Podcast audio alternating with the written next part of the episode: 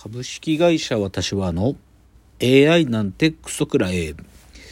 え群馬が生んだ怪談時株式会社私は社長の竹之内です。えこの番組は大喜利 AI を開発する株式会社私は社長の竹之内が AI のことなんかお構いなしに大好きなサブカルチャーについてサブカルリテラシーの低い社員に丁寧にレクチャーし無理やり話し相手になってもらう番組なんですが、えっ、ー、と本日ちょっと私が体調が悪くてですねちょっと今日まともにできないのまともに動けてないので本日あの寝っ転がりながらちょっと本当に今日は短いお話だけという感じなんで申し訳ないんですが今日はそういうお話で。なのでちょっと寝ながら見てるものとかをちょっと喋ります。とまだ具合悪くなったの月曜日の夜くらいからなんで日曜日とかは動いてて土曜日も動いてて佐久間信之さんのラジオのイベント「オールナイトニッポン」のラジオのイベントでドリームエンターテイメントライブだったかな？音楽ライブの話をそれぞれの出演してた方たちが各方面のラジオでラジオとかご自身の YouTube とかで喋ってるのを聞いてたらあいいイベントだったんだと思ってギリギリその日曜日まであのー、配信？アーカイブ配信の期間だったんで見たんですよね。そしたら、やっぱいいイベントで、あの、アーティストは、ライムスター、サンボマスター、で、まあ、声優でラジオファンって文脈で花澤香菜さんで、で、まあ、佐久間さんのテリトリーの芸人さんで、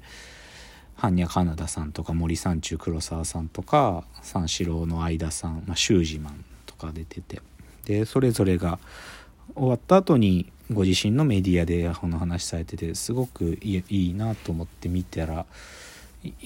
まあその通りでしたね。何ていうか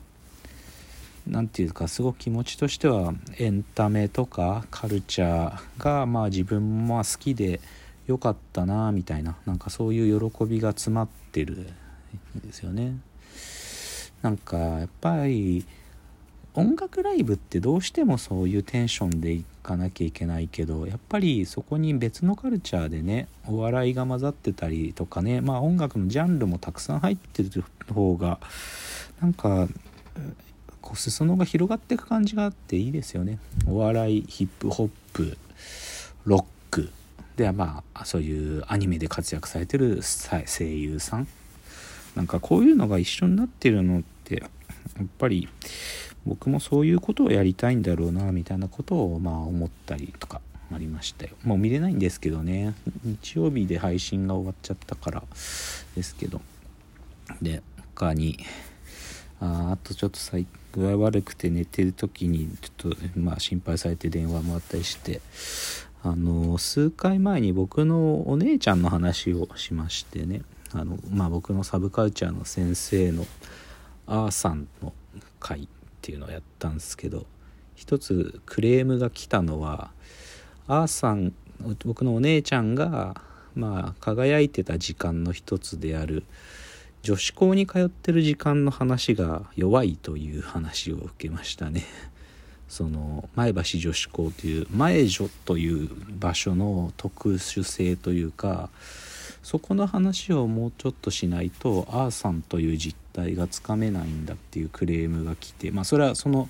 その学校のあの卒業生の方なんですけど言われて確かにというかまあ確かになんだけど正直言うと僕が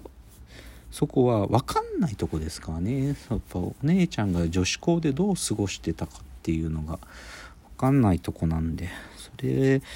だからなんか分かる人にねだから女子校っていう場所についての研究っていうのをやってもいいなとも思いましたね。あんままあ時代からすると離れてくんだと思うんだけどでもこれはなんかね独特なもんですよね。そのジュブナイルの期間に男子と女子が離れた場所で暮らしてるっていうか。それもジュブナイルだから起こることとも考えられるのでまあ時代からすると多分もうこれはトレンドじゃないんだけどでも女子校とか男子校みたいなそういうものの特殊性みたいな話はなんかしてもいいなというのをそのあーさんの回で前女が足りない前橋女子高のインフォメーションが足りないというクレームをいただいたのでそういうことをやってもいいかなという気はしましたね。あとはワールドカップがサッカーのワールドカップが始まりますね。今週もう週末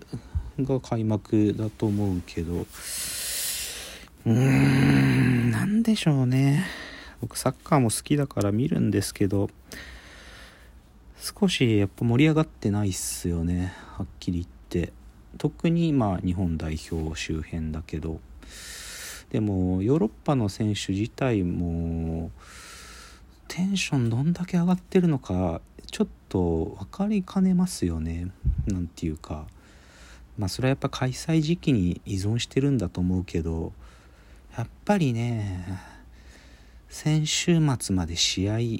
クラブでやってて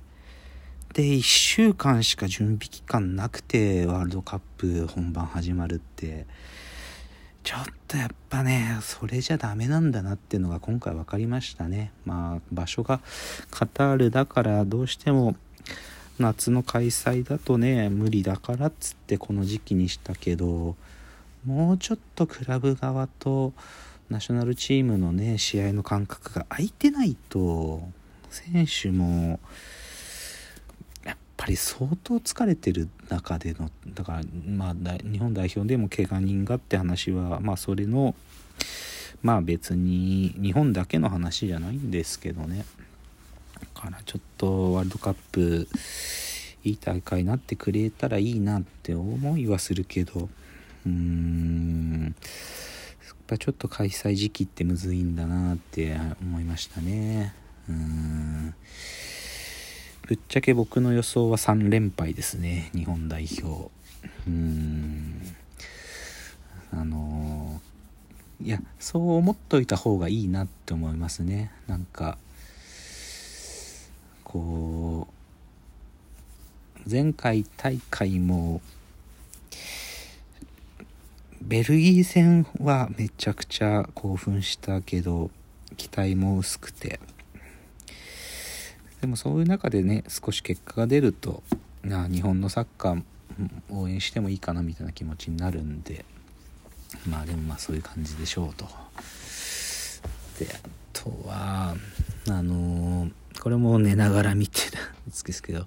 NHK で「アナザーストーリーズ」って番組やってて、まあ、これ好きなドキュメンタリーだから見てるんですけど松田優作さんの回でしたね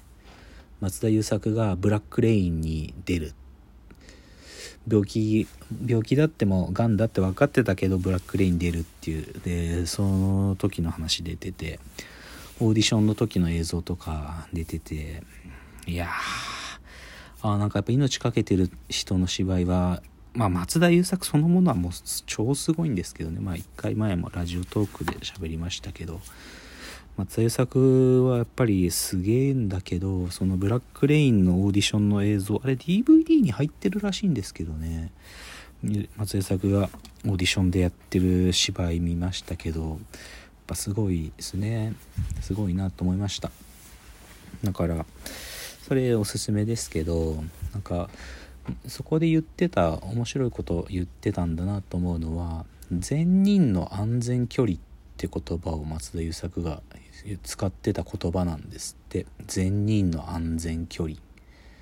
で自分はそれくらいやっぱり芝居にかけていて人生をかけていてで普通の人として過ごしていたら自分が思う高みにはいけないんだって自覚があったと。だからでって時に周りにいる人たちにやっぱり迷惑をかけちゃう。てか辛い思いをさせちゃうってことを分かってる。だから自分は善人いい人たちのためには安全距離を保つ必要があるんだみたいなことをね言ってたんですよね。ちょっと僕の意訳も入ってるかもしれないですけどこれって。でも善人の安全距離って言葉を松田優作は使ったんですって。でこれ最近でもなんか少し最近考えてることに近い気がして善人の安全距離って自分のためでもあるし周りにいる人のためでもあるなと思ったんですよね。で僕がじゃあ松田優作と同じ高みを目指すかって言ったらそういうわけでもないんだけどでもなんかねこう個性っていうかねやっぱり自分の個性で人生なんとかって思ってるタイプの人からと一緒に付き合って一緒にいてもらうみたいな時にはなんかこの善人の安全距離みたいなのは結構大事な概念だなと思ってなんかそういうことをちょっと気づいたっていうかね。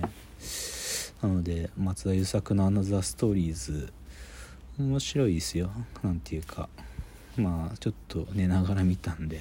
記憶も曖昧なんですけど、うん、まあちょっとっていうので